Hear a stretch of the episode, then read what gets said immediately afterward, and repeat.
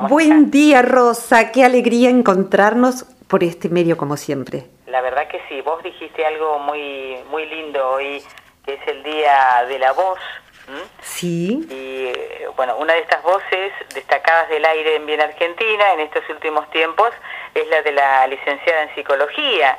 ¡Uh, caramba! Bueno, qué alegría. la gente, evidentemente, ha tenido, eh, ¿cómo te puedo decir? Una especie de sacudón con estos temas que tratamos los miércoles a esta hora. Pero qué bueno, bueno, mi, mi placer mayor es acompañar como yo alguna vez eh, necesito que me acompañen también con la palabra, a veces de otras maneras. Entonces, si el tema que vos pediste justamente la semana pasada me parece un tema muy importante, este de eh, aprender a pedir ayuda, ¿no?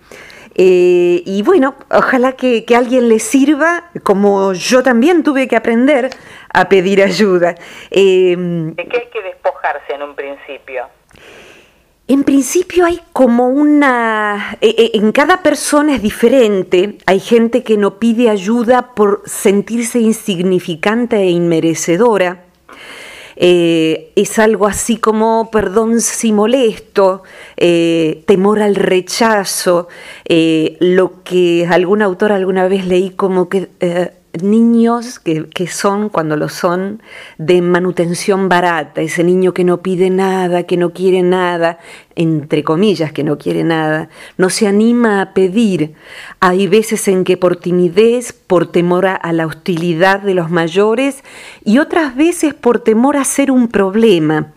Se aprende desde niño a que hay tantos problemas entre los adultos que nos rodean que agregar uno más pidiendo se siente como una traición a la familia y el niño va aprendiendo que se las tiene que arreglar solo, eh, lo cual ninguno de nosotros, vale la aclaración, está condenado a repetir patrones infantiles.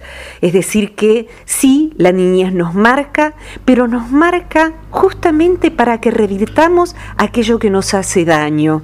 Es decir, que la idea que eh, algunas eh, escuelas de psicología todavía sostienen, que uno es como si fuera, yo traje una, taza del sur que me gusta mucho y sin querer la, caché eh, en esta semana y bueno, no tiene arreglo, ya está cachada. Pero el ser humano no es así, el ser humano es tiene plasticidad, de modo tal que todos fuimos abollados, cachados, rasgados, eh, descuartizados, etcétera. Eso nos da una especie de, esperanza, ¿no? En esta, mm, eh, como vos decís, restauración que puede tener la persona desde lo emocional, ¿no? Eh, totalmente, totalmente, y es más, hoy tiene un nombre que justamente viene de otros materiales que no son la cerámica, de la física, que tienen la cualidad de salir más fuertes como materiales después de haber pasado altas pruebas, como la barrera del sonido o aleaciones, el fuego a muy alta temperatura, y esa capacidad de los materiales se aplica al ser humano que puede rehacerse de todas estas que creíamos antes cachaduras y se llama resiliencia. Entonces, que mi mamá, que mi papá, que me haya pasado en la adolescencia, en la infancia determinada cosa, no es más que la materia prima para hoy ser mejor persona.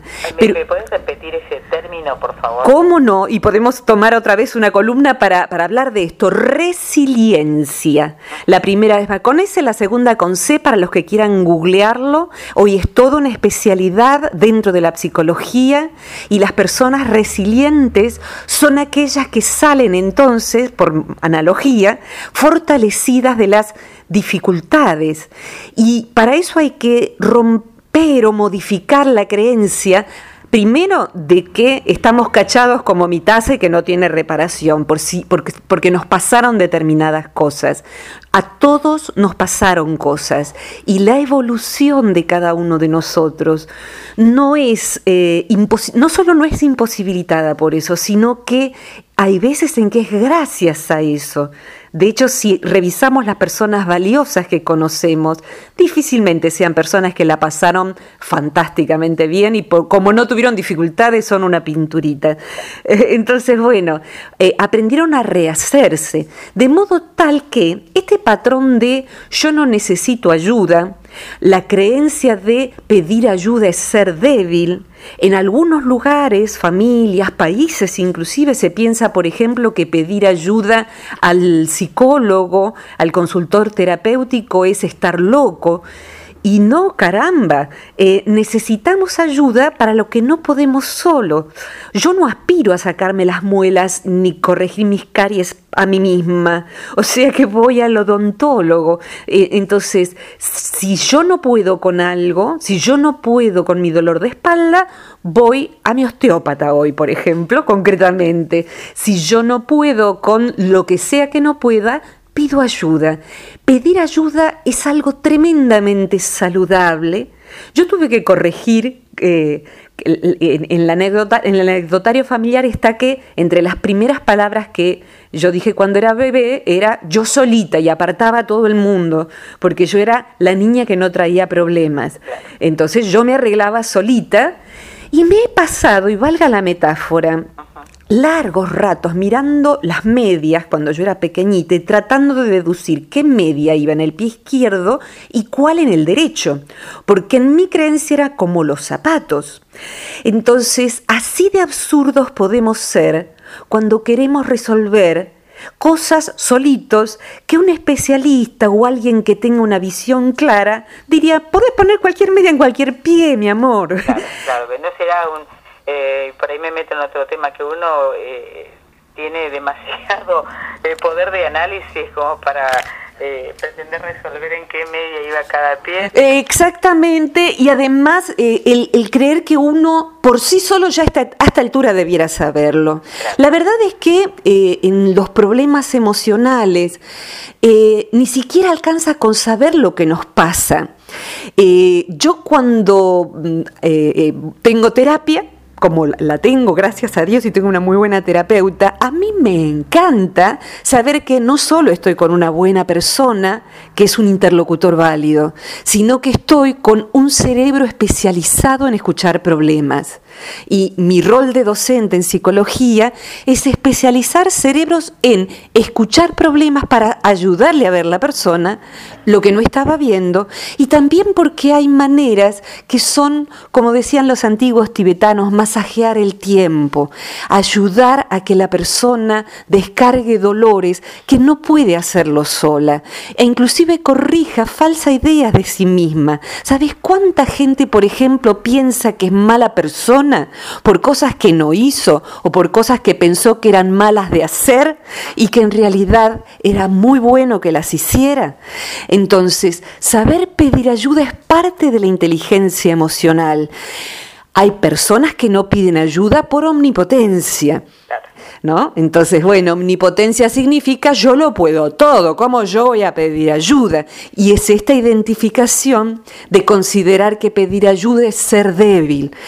Cuando pedimos ayuda nos volvemos más modestos, modestos, salvo que pidamos en exceso, la persona que se pone en un lugar de pobrecito y está pidiendo ayuda para lo que podría hacer solo, ¿no? Ocurre que también pasaríamos al otro extremo. Totalmente, totalmente. Y sabes que estadísticamente a los varones les cuesta más pedir ayuda, porque además les suele costar más reconocer que la necesitan, pero no solo por omnipotencia a veces, sino que culturalmente no están, sobre todo las generaciones más grandes, entrenados para darse cuenta de que no se sienten bien, se escapan de lo que les pasa emocional y hasta físicamente, entonces llenan eso tratando de distraer de comer de más y eh, cierran con la frase de algo hay que morir. No, no, no, de algo hay que morir, no. Hay que morir de un modo lo más inteligente posible que además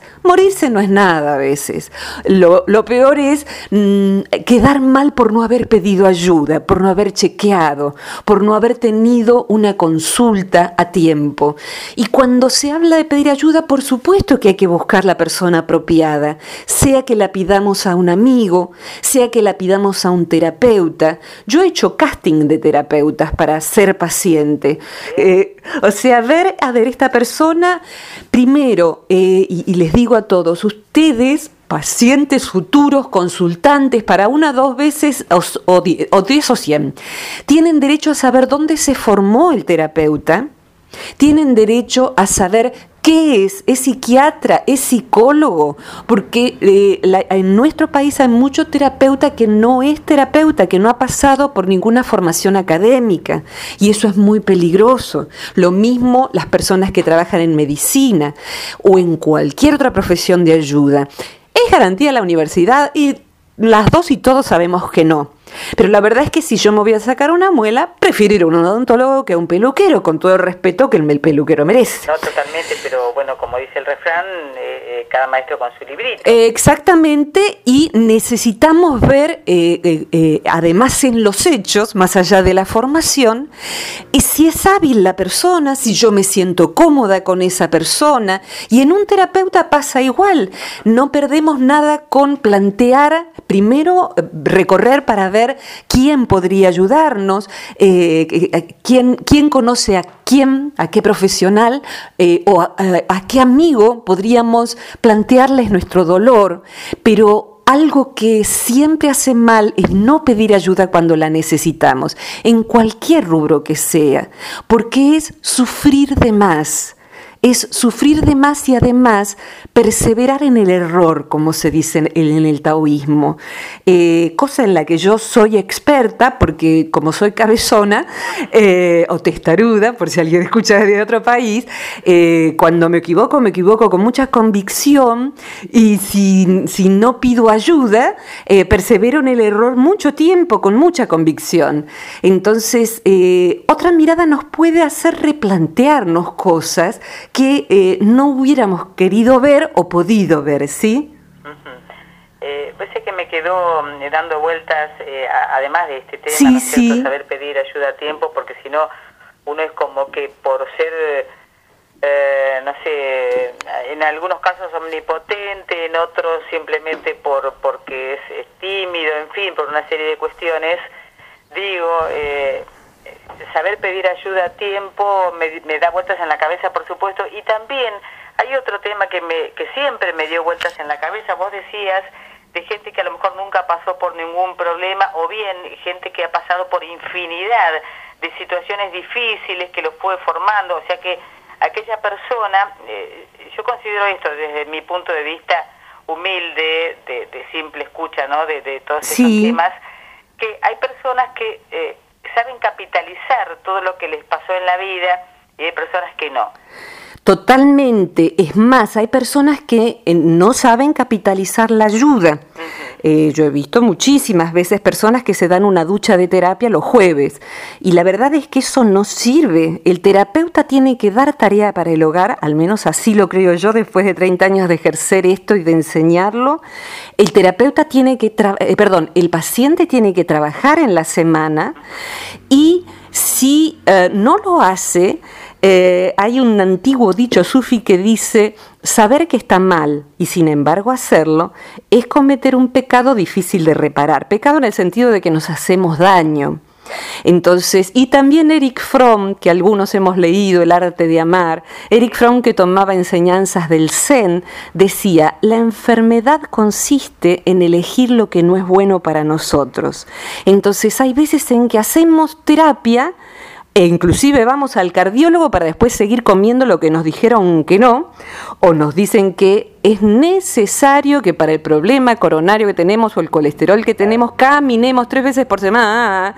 Entonces somos simplemente necios, esa es la palabra, y yo conozco cómo es la necedad por dentro porque soy una humana y la, eh, también he sido necia y eh, en general uno no se da cuenta cuando le está haciendo, o sea que lo debo estar siendo cuando no me doy cuenta. Entonces uno elige lo que se cree, en algún lugarcito sabe que le hace mal, trabajar de más inclusive, no descansar, no recrearse, comer de más lo que nos daña y también elegir no pedir ayuda es elegir lo que no es bueno para nosotros o pedirla en el lugar equivocado. Si yo preciso una ayuda de un médico o de un psicólogo porque siempre elijo parejas maltratadoras, por ejemplo, no lo, no lo resuelve una tarotista.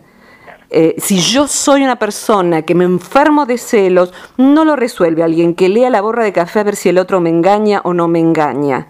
Y si yo tengo un problema de salud eh, X no lo resuelve alguien con una ayuda menor que sería, no sé, curarme la ojeadura, el empacho, lo que sea, más allá de que, y sobre todo en las zonas rurales, eso puede suceder, pueden haber sanadores eh, y, yo los he conocido y los conozco, pero son uno en millones, uno en millones. Entonces, no ser necio porque hay veces, como decías hace un ratito, y es muy importante y lo subrayo, pedimos ayuda tarde pedimos ayuda a la persona equivocada o no pedimos ayuda. Entonces, si diría un consejo al revés, si fuera yo alguien para dar consejo, si uno quiere hacer el camino más largo, más sufrido, más penoso y a veces en un callejón sin salida, no pida ayuda.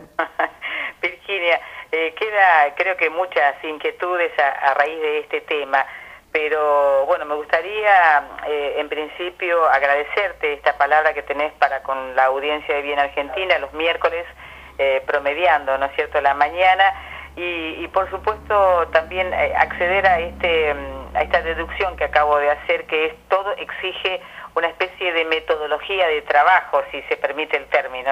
Es, así, es exactamente así y hay quien dice yo no creo en la psicología, que es como decir yo no creo en la electricidad. O sea, eh, es simple, hay efectos. Yo no creo en ciertos terapeutas, en ciertos psicólogos inclusive, porque veo que no funciona la, su ayuda. Es más, pueden ser muy buenos para alguien, pero no le sirve a esta persona y yo misma no he podido con determinada persona y el terapeuta tiene que derivar en ese caso.